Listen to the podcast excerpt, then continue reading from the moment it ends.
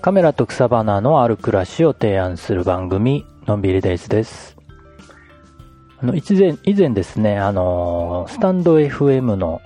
サムネイル画像サイズについて、えー配信したことがあるかと思います。えーっと、まだね、え聞いてませんという方がおられましたら、あの、Google とかでね、スタンド FM サムネイルとかで検索すると多分一番上の方に出てくるはずなので、えーまた聞いていただくか、ノートの方の記事も上の方に表示されると思いますので、また読んでいただけると嬉しいです。えっと、リンクの方も一応貼っておきます、後で。えーっとね、今回は、えー、サムネイル画像の話なんですけれども、まあ、サイズは、ま、以前の通りなんで、えー変わっていないんですが、えーサムネイルの画像のね、えー影響についてちょっと考えてみたいなと。ちゃんと、しっかりとしたサムネイル画像を作るとどんな影響があるのかというのを検証してみたいなと思うのですが、まあ同じようにサムネイルにね、えーちょっと不安がある方、サムネイル画像による影響を知りたいなという方、あースタンド FM のサムネイル画像について気になる方は最後までお聞きいただけると嬉しいです。サムネイル画像をね、えー皆さんしっかり作り込んでますかねえー私もね、最初の頃はね、いろいろ、文字を打ち出したり、画像を使ったりね、えーやってたんですが、ちょっとね、やっぱり毎回ね、やるの面倒だったんで、画像をそのまま貼ってたり、自動でね、選ばれる画像をね、設定したり、また何も貼らなかったりってね、いろいろ、うーん、ちょっと、やってたんですが、あの、ちょっと前ですかね、サムネイル、ね、えー自動で選べる、スタンド FM の表、公式の機能でね、自動で選べるサムネイルっていうのができて、まあ、便利にはなりましたよね。うん。ちょっと、配信しようかなと思った時に、いちいちね、サムネイル画像作らなくてもいいっていうんでね、これ結構便利で使ってたりも、おーしました。これ何も貼らなかったらどうなるのかっていうのが、あ表示がね、えーアカウントのアイコンになるんですかね、えー表示されるときに。自動アイコン、えっ、と、自動のね、サムネイルの場合は、SNS に流したときに、その画像が、あのサムネイルとして表示されずに、確か、アカウントの方のアイコンで表示されてたんじゃないかなと思います。これもね、画像です。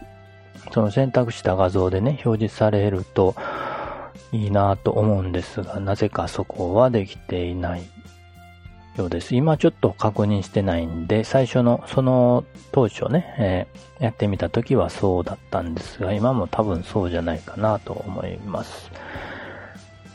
まあ面倒なのでね、えーいちいち作って貼り付けてっていうのね、えーちょっとさっと済ませたいなと、うん、思うことが多いですね。でもね、もしそのね、えーサムネイル画像がね、えー大きな影響があるとしたら、って考えると、ちょっと、気になるなぁと思いまして。YouTube の動画とかはね、サムネイルがかなり重要みたいで、えー小さくね、えー表示されても、サムネイルではっきりね、伝えたいことがわかるようなものじゃないともう見られないぐらいの感じみたいですね。うん。まあ、ちょっとね、えー、そのサムネイル、どんな影響があるのか、スタンド FM の方にもね、アナリティクスが簡単なものがあるんで、ちょっと確認してみるといいかなと思いますね。やっぱりね、しっかり作り込んだサムネイルの方が上位にあるんじゃないかなと思ったり、まあ人にもよるかもしれませんけれども、まあ、階の方にあるのは何も貼らなかったものが結構並んでるかなと。うん。これはもうサムネイルだけの問題でもないかもしれないですけどね。でも傾向としては、やっぱりサムネイルをちゃんと作った方が上位に上がっているという気はします。でね、えー、スタンド FM のね、トップページ、えー、更新したり、配信したらね、えー、いろいろ配信のね、え、コンテンツが並ぶページありますよね。そこに並んでいるサムネイル画像もね、ちょっとたまに見てみたり、確認してみたりするんですけれども、あの、カテゴリートップに選ばれているコンテンツは、あの、アカウントアイコンの方が表示されるようになってるみたいですね。で、おすすめはじめましてコラボ新着は配信ごとのサムネイルが表示されるようになってるみたいなんで、まあ、どっちもちゃんと作った方がいいのかなとは思いますけれども、その使い分けですね。カテゴリートップ。これはみんなが乗るわけではないみたいなんで、ここにもし選ばれているとすると、やっぱりアカウントアイコンの方もしっかり、えー、作った方がいいのかなと思いますね。うん。で、その下にね、カテゴリー外のおすすめ始めまして、コラボ、新着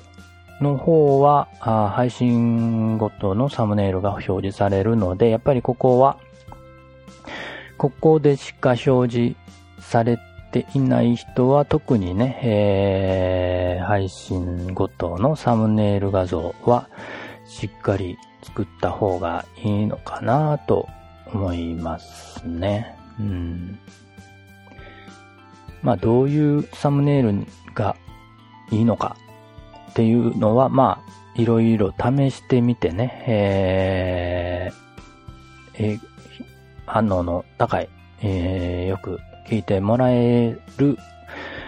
サムネイルがどういうものなのか。まあ、さっきも言ったようにアナリティクス確認してみるとね、まあ、傾向がね、ちょっと見えてきますのでね、え検証してみることをお勧めします。まあでもね、あの、まだ始めたばかり、スタンド FM での配信をね、始めてみたばかりとかね、あと、ライブ配信しかしていなくて、アーカイブ残してないという場合は、ちょっとね、傾向とかね、見えにくいんで、まずはね、その収録配信を、まあ、100配信ぐらいね、超えて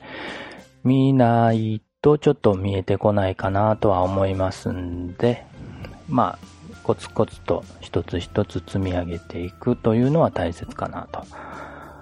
まあ、この、のんびりデイズも100をちょっと超えたぐらいになってきましたので、そろそろね、えー、検証を始めてみようかなというところですね。えーまあ他にもね、えー、いろいろ検証したいこといっぱいあるんで、えー、今後もいろいろ検証していきたいなと思っています。もしね、えー、検証、こんなことを検証してほしいなということがあればコメントいただけると嬉しいです。一緒にね、スタンド FM 盛り上げていければなと思っています。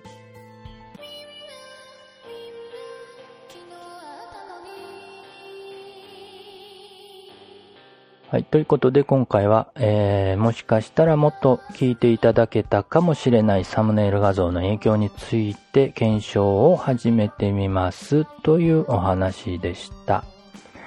あの、お気軽にね、えー、コメントもお待ちしています。えー、ライブ配信は基本的にね、アーカイブ残していませんので、えー、また不定期で、えー、ライブ配信始めたりするんで、フォローもしていただけると逃さずにお聞きいただけると思います。えー、この番組はカメラと草花のある暮らしを提案する番組です。コーヒーでも飲みながらお聞きいただけると嬉しいです。今日も元気に楽しく、のんびりデイズでした。